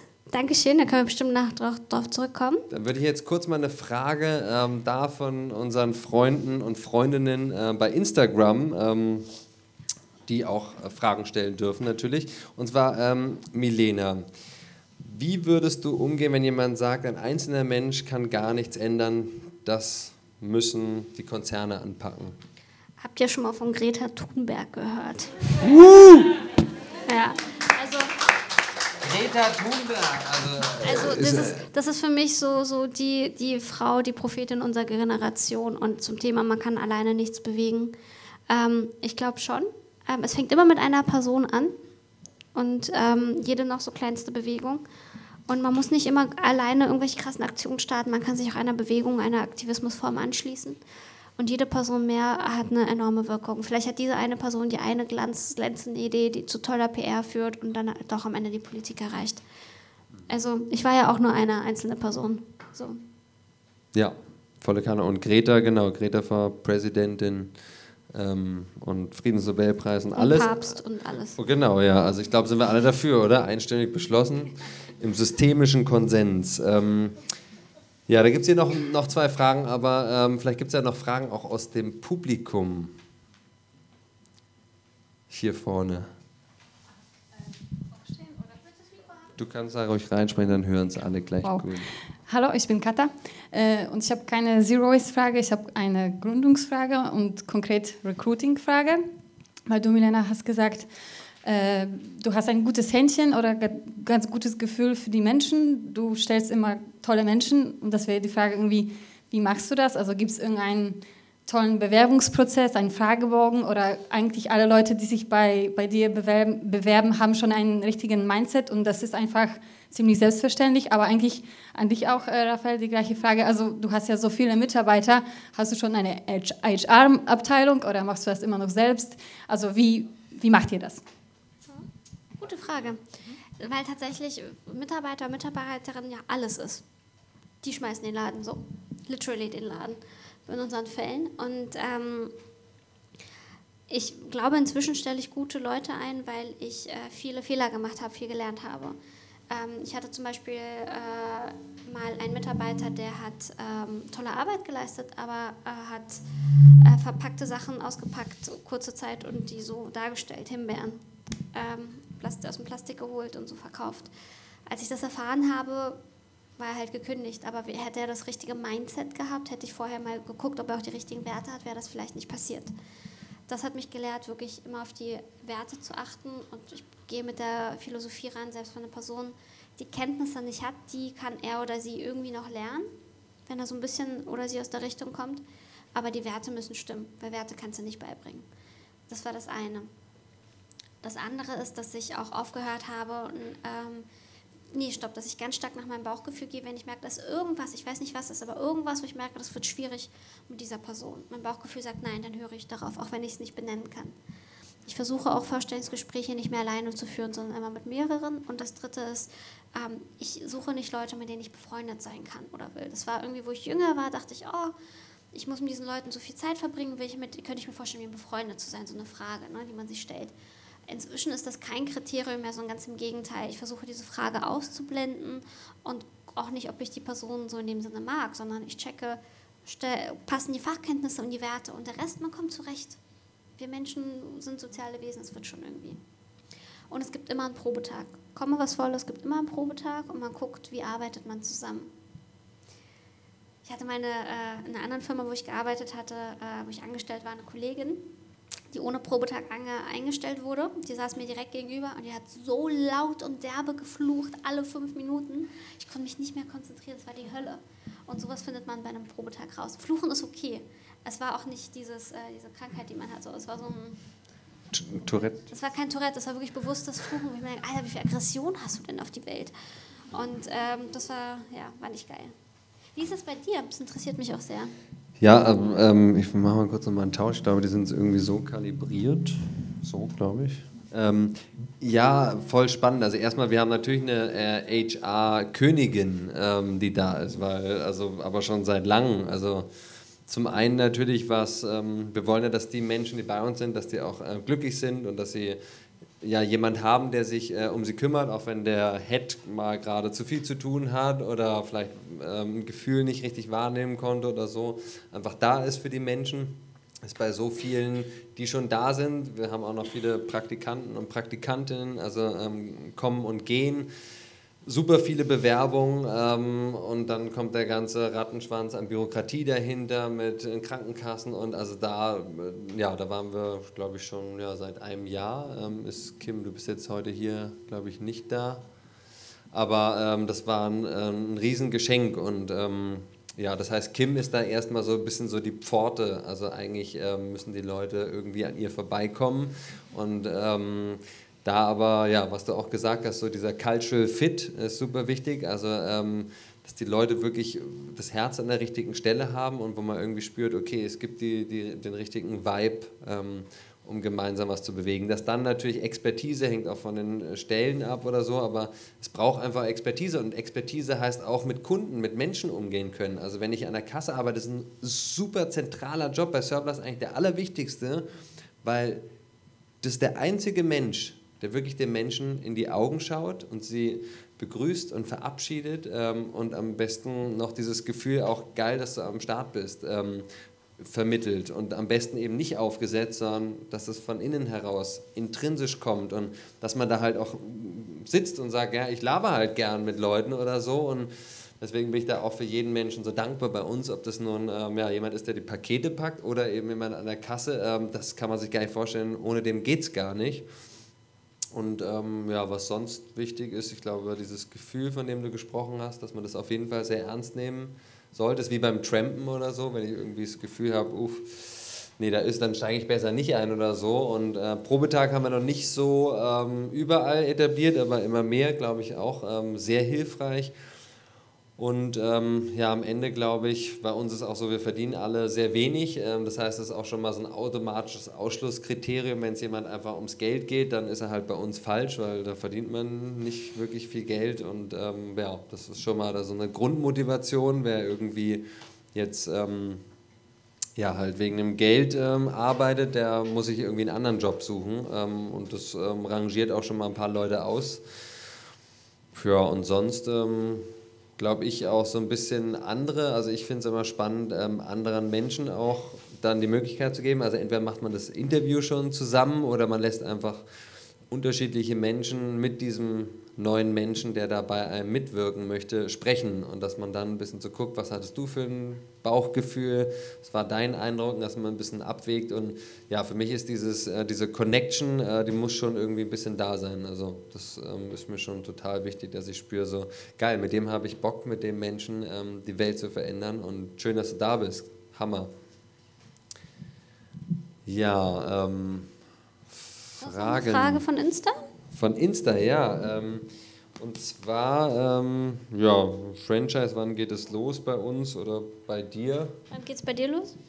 also ja, wir, wir machen jetzt nochmal ähm, ja, einen Tag Vollgas geben ähm, und dass wir dann möglichst nah an unser zweites Ziel kommen ähm, von der Kampagne. 75.000 Euro haben wir schon, aber 150.000 ist das Ziel, das große Ziel. Und dann ja, wird es aber noch bis nächstes Jahr dauern, bis wir dann auch wirklich ähm, den Pilot haben und hoffentlich dann auch schon zwei, drei Läden aufmachen. Aber das darf man auch nicht überstürzen, weil die Leute müssen auch wahrscheinlich ähm, Schulden machen oder ähm, zumindest ins Risiko, ins Risiko gehen und da muss das auch wirtschaftlich laufen und es muss alles wie am Schnürchen sein. Das heißt, intern auch die ganzen Prozesse umstellen, verbessern, optimieren, äh, manche Sachen vielleicht auch nochmal ganz anders machen oder so, weil auch für unsere eigenen Läden ähm, wird noch eine große Baustelle. Aber bei dir, ähm, wann, wann startet ihr Franchise? Also wir haben gesagt, wir schauen uns jetzt erstmal an, wie der zweite Laden läuft und äh, ob wir Bock drauf haben. Und wenn ja, dann machen wir es, wenn nicht, dann nicht. Ich stress mich dann nicht mehr. So. Ähm, ich habe aber auch für mich irgendwann beschlossen, als der Laden, wir haben ja viele Franchise-Anfragen immer gehabt und so und Leute haben den Kurs gekauft und ich habe ein Video in dem Online-Kurs, du hast den ja auch geschaut, wo ich zehn Minuten lang erzähle, warum Leute keinen Laden aufmachen sollten. Ich erzähle wirklich alle negativen Seiten, alle Risiken, die, die schlaflosen Nächte und dann denke ich mir, der Kurs kostet ja was, dann habt ihr hier 190 Euro netto bezahlt dafür, dass ihr erfahren habt, das ist nichts für euch. Und dann ist es die beste Investition, die man gemacht hat. Du hast ja trotzdem Surplus gemacht und warst ja auch schon überzeugt und ich denke mal, dann ist es auch richtig, aber äh, man muss sich bewusst sein, ob es was für einen ist und ich möchte den Leuten kein Konzept andrehen, wo ich nicht weiß, ob es sich langfristig hält und gerade glaube ich daran und so und ich weiß es auch und ich sehe die guten Zahlen, aber ich will das auch beim zweiten Laden noch sehen. Wo ist der zweite Laden? Großbärenstraße 27a. Das ist Yorkstraße, Ecke Großbärenstraße. Es ist Kreuzberg, Ecke Schöneberg. Und ich weiß, es ist dann der zweite in Kreuzberg. Aber wir haben echt gesucht. Wir haben in Zehlendorf, wir haben in, in, vor allem in Charlottenburg viele Immobilien angeschaut. Es gibt nichts in den Kiezen, wo wir hin wollten. Und die Immobilien waren dann entweder zu klein oder irgendwie komisch. Und äh, wir dachten, okay, Hauptsache, wir machen jetzt erstmal den zweiten. Das ist mehr Richtung Westen. Sorry, das ist nicht Charlottenburg geworden. Genau, aber apropos Immobilien, das ist wirklich nicht so einfach. Oh, wir suchen da ja auch. Also wenn ihr irgendwelche Empfehlungen habt oder so weiter, bitte So, meldet mit wem euch. muss man schlafen für geile Immobilien? Wir müssen mal die Biocompany fragen, wie die das machen, ey. Ja. Wir sind doch gut mit Georg. Ja, ähm, das können wir mal, aber der hat eine Frau. Also, Fragen. ach so, Fragen. Äh, Okay. Raphael, ey. Jetzt, ähm, noch mehr. Also Frage. Okay, ähm, äh, noch eine Frage hier aus dem Publikum. Hier. Warum habt ihr euch für Franchise äh, entschieden? Warum wir uns für Franchise entschieden haben? Ja, also die Idee ist natürlich, ähm, wir müssen irgendwie Vollgas geben, weil es 5 vor 12 ist und wir haben uns überlegt, wie können wir die, ja, die Mission möglichst schnell erreichen. Genau, es ist also wahrscheinlich sogar jetzt Fünf 4 nach vor zwölf. 12, 4 vor 12 mittlerweile. Fünf nach zwölf.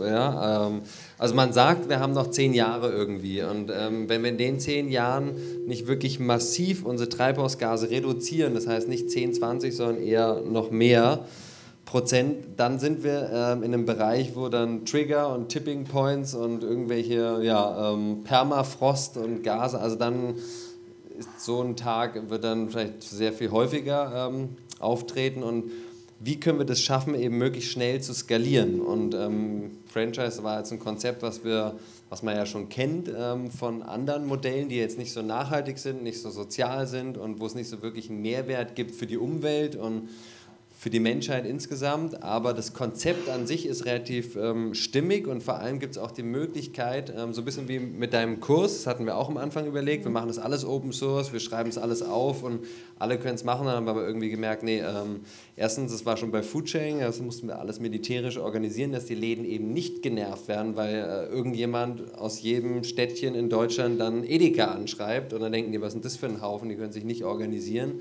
Und bei uns ist ja so, wir können jetzt nicht einfach nur sagen, ja, irgendwo bestellt man halt die Lebensmittel, sondern da ist jeder Kontakt, ist eine Arbeit mit der Firma, die dazu bewegen, dass sie ihre Lebensmittel, die sie vorher weggeschmissen haben, jetzt nicht mehr wegschmeißen. Und ähm, dass wir die Läden, also die, die Firmen, die uns ihre Lebensmittel abgeben, wir kaufen sie zwar, aber ähm, die geben sie ja ab, anstatt wegzuschmeißen, dass wir die nicht ähm, stressen, nerven wollen, zum anderen aber den Menschen, die die Lust haben, einen eigenen Laden aufzumachen, empowern und sagen, guck mal, hier ist das, die Fibel, das Handbuch, hier steht alles drin zu Hygiene, ähm, Marketing. Du kannst auch ähm, ja, eben unser Marketing eben mitnutzen. Wir geben dir die Waren oder einen Großteil ähm, der Waren. Wir retten die zentral, also dass es auch ein bisschen organisiert ist, dass die nicht die gleichen Fehler alle machen müssen. Und halt auch ähm, ja, einfach, um noch schneller damit nach ganz Deutschland zu kommen, weil die Leute vor Ort, die kennen ja ihren Kiez, die kennen die Leute, die kennen die Community und da jetzt irgendjemand reinzuholen von außen, der soll jetzt mal Hamburg irgendwie klären, ist was anderes als irgendjemand, der in Hamburg lebt und sagt, ähm, ich hatte hier vorher einen anderen Laden oder eben war in einer ganz anderen Branche unterwegs, aber er kennt seine Stadt und da möchte er was aufbauen, wo sein Herz für schlägt. Und wenn wir so einen Menschen haben, einen besseren Franchise-Partner äh, oder Partner ähm, für die Sache gibt es gar nicht. Und deswegen haben wir uns für Franchise entschieden. Ihr dürft jetzt einmal kurz nicht äh, klatschen, glaube ich, ab jetzt, weil das Baby schläft. Nein, nicht schläft. Okay, dann dürft ihr klatschen. Ähm, aber ähm, ich kann noch eine Sache hinzufügen. Auch unverpackt ist kein Selbstläufer. Es gibt weniger, aber immer wieder Läden, die zumachen. Es gibt auch einen Friedrichshain, der leider zugemacht hat. Und ähm, man kann voll viel falsch machen. Ich glaube, man kann auch bei, äh, bei deinem Konzept viel falsch machen. Ich glaube, man ist auf der sicheren Seite, wenn man den Leuten etwas anbietet. Und immer wenn ein Laden zumacht, schädigt das ja auch irgendwo die ganze Szene und die ganze Bewegung mit. Und man kann sagen, guck mal, es klappt schon, wenn man es richtig macht. So ist es halt. Volle Kanne, ja. Um, so. Also es ist schon leichter. Ähm, genau. Genau, ja. Also ich habe hier noch ein, äh, ein Fräkchen. Wie sieht dein Alltag aus als Zero Waste Queen, liebe Milena? Hast du drei gute Tipps, wie man Müll und Plastik vermeiden kann? Und ja, ähm, liebe Grüße vom, vom Ben. Danke, Ben von Fibur. Ähm, ich bin ehrlicherweise keine Zero Waste Queen mehr so krass, wie ich es früher mal war. Ich war früher mal so bei 95 Prozent, äh, würde ich mal sagen. Ich habe wirklich wenig, wenig Müll gehabt und mein Müll echt alle paar Wochen mal runter. 95 Prozent von. Reduktion. Also ich hatte, Okay. ich habe richtig krass reduziert und habe echt alles selber gemacht und einfach auf die Sachen, die verpackt waren und ich nicht ohne Verpackung hatte, verzichtet und so. Und dann wurde ich immer lascher. Das hat angefangen, glaube ich, mit der Schwangerschaft. Da wurde ich richtig lasch. Und aber auch, weil ich gesehen habe, es mal bringt, also da habe ich jeden Tag, ich habe nur eine Sache gegessen, fast neun Monate lang, Körning Frischkäse, zwei bis drei Packungen am Tag. Und noch ein bisschen Brot dazu und Knecke. Und ähm, ja, es ist so, man hat dann irgendwie nur auf, auf seine Bock. Und äh, die Muttis lachen, ne? Und, ähm, und da hatte ich schon krass viel Müll. Und dann irgendwann habe ich gemerkt, so, mein Klima, äh, mein CO2-Abdruck ist schon relativ wenig. Ich habe beschlossen seit letztem Frühjahr, ich fliege nicht mehr. Ich, hab, äh, ich verzichte eigentlich fast komplett immer auf Fleisch äh, und esse auch sehr oft vegan. Ich mache das, das, das und so, nur gebrauchte Kleidung oder faire. Und ich habe für mich so gesagt, okay, dann die paar Plastikverpackungen, die auftauchen, damit kann ich leben. Und hab, da bin dann irgendwann zu 90 Prozent runter und jetzt bin ich, glaube ich, sogar bei 85 Prozent. Also wir haben doch immer wieder mal noch Müll zu Hause, mehr als vorher. Und das ist okay. Es ist völlig okay, weil ich damit gut zurechtkomme. Ähm, ich werde zum Beispiel hier nachher mir auch ein paar Sachen mitnehmen, weil ich mir denke, die Lebensmittel sind gerettet.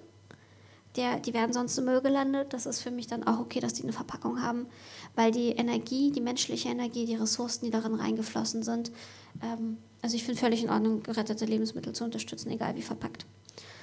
Ähm, Also trotzdem irgendwie. Also wenn es nicht drei Tipps sind, dann ich habe vielleicht einen, zwei einen Tipps. Tipp, der gilt für alle Leute. Ähm, kann man vor allem gut mit Kindern machen. Legt Zeitungspapier in der Küche aus und kippt euren Müll aus. Alle Tonnen am besten trennt ihr. Und schaut euch an, wovon habt ihr am meisten Müll. Und dann wisst ihr, wo ihr sparen müsst. Das ist bei allen Leuten verschieden. Ich hatte schon das fast perfekte Zero-Waste-Leben und hatte trotzdem noch viel so Papiermüll und so. Und dann habe ich mal reingeguckt und das waren so Kataloge und Zeitschriften, die man mir immer so bei Veranstaltungen und Messen reindrückte. Und dann habe ich irgendwann gesagt, okay, krass, ich lese die scheinbar eh kaum und habe aufgehört, die mitzunehmen. Und da hatte ich wirklich richtig wenig Müll. Also schaut bei euch individuell. Bei manchen ist es die, weiß ich nicht, die Pizzaverpackung, bei manchen ist es die Tomatenverpackung, was auch immer. Und dann könnt ihr auch bei euch reduzieren. Das ist eigentlich der beste Tipp. Also Bewusstsein schaffen und ähm, eben auch in Ordnung sein mit sich selbst, wenn man eben nicht bei 95 oder 100 Prozent ist, sondern dass 70, 80 Prozent auch total wichtig ist und vielleicht auch nahbarer für alle von uns, dass es eben nicht ähm, nur eine Königin gibt, sondern dass wir alle äh, kleine Könige und Königinnen sind, Oh. indem wir eben, ja, dass die kleinen Schritte auch zählen. Ich bin eigentlich gar keine Königin, ich bin eine Ökomoral-Diktatorin in meiner Firma. ja. Cool. Danke. Ähm, Mich würde noch interessieren, ich mache nämlich gerade aus von Österreich aus hier in Berlin ein Praktikum beim Bund für Lebensmittelrecht und Lebensmittelkunde, also einem Verband. Äh, und es würde mich einfach mal interessieren, inwiefern dieser Gedanke, einen Verband zu gründen oder ich bin ja irgendwie, ich war jetzt auf zwei Sommerfesten in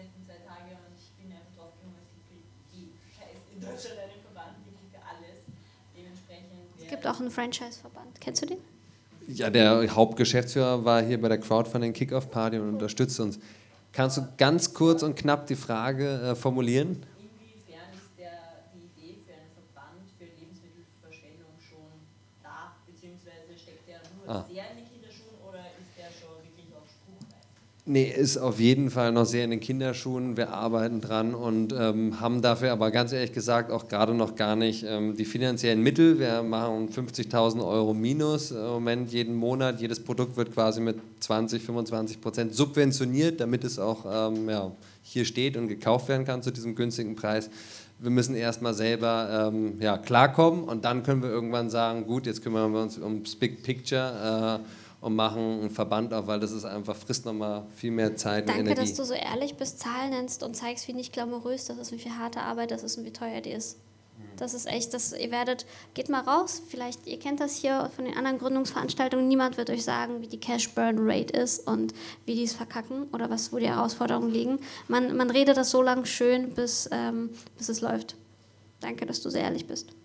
Ja, auf jeden Fall. Wir sind ja auch dankbar, dass es schon so gut läuft, aber ja, es ist halt nicht ähm, so, dass wir sagen können, wir können davon alles bezahlen, sondern müssen jeden Monat neues Geld aufnehmen und ja, deswegen ähm, ja, sind wir in einem Wandelprozess und der Verband äh, europäisch, äh, da arbeiten wir dran, aber ähm, im Moment noch mental und kümmern uns gerade um die wichtigen Themen, nämlich dass wir das Ganze so auf die Straße bringen, ähm, dass es auch funktioniert.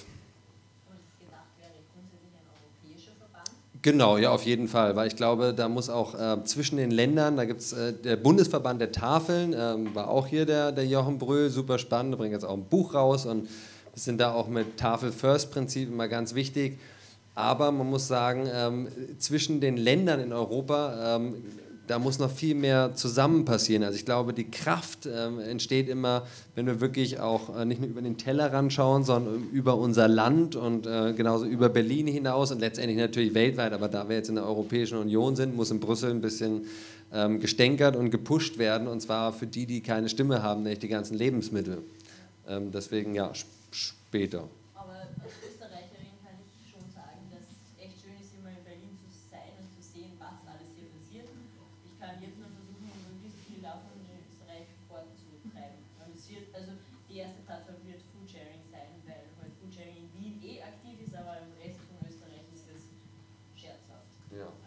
Vielen Dank dir.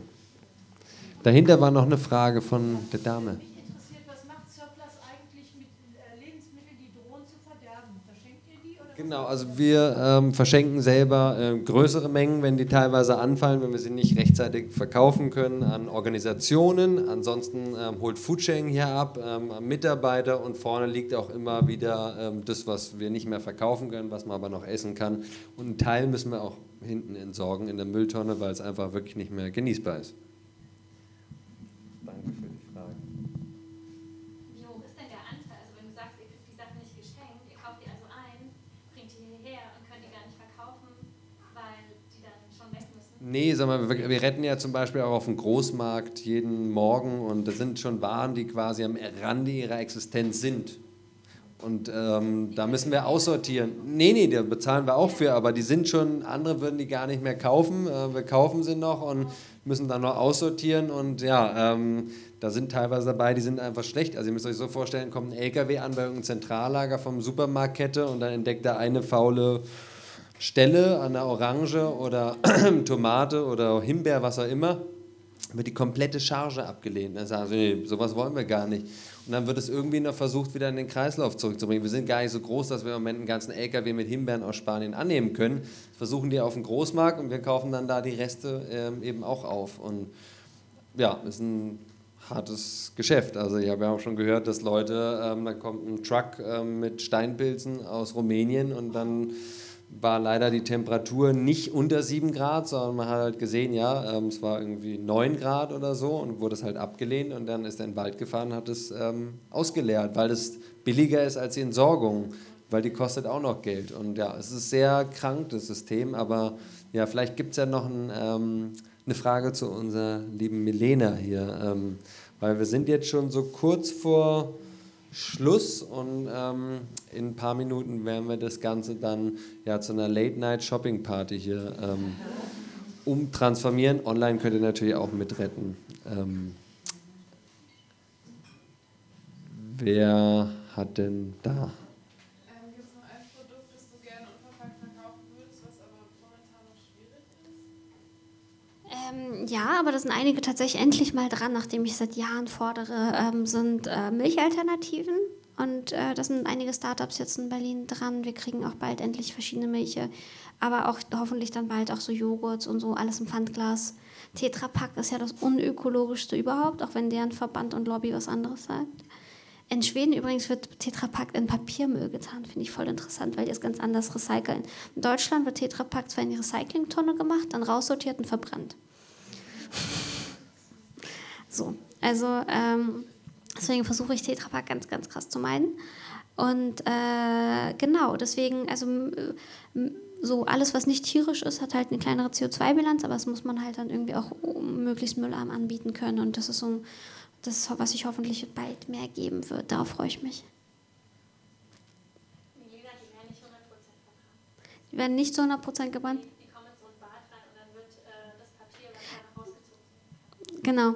Aber ich glaube, es kommt sogar darauf an, welcher Müllverwerter. Es gibt ja irgendwie die Alba und es wäre nachdem das Trend. Manche machen so, manche machen so und auch auf die Kommune.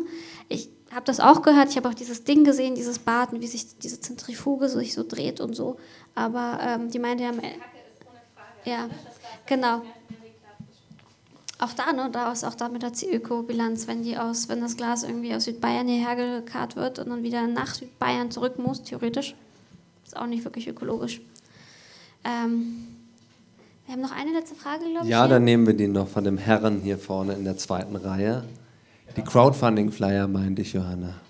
Danke. Ja, noch eine Anschlussfrage daran ähm, an eben und zwar, ich lese so viel irgendwie, was ähm, die Verpackung sozusagen jetzt recycelt wird oder auch nicht und ich habe es immer noch nicht rausgefunden. Also irgendwie, man weiß so wenig darüber, was du jetzt sagst mit den Tetrapacks.